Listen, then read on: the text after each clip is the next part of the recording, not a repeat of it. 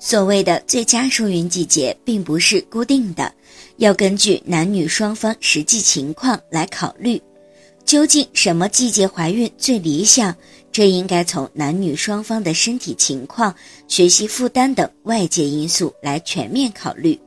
如果男女双方的各方面实际情况均为正常，那么建议打算要宝宝的夫妇最好选择在夏末初秋的时节受孕。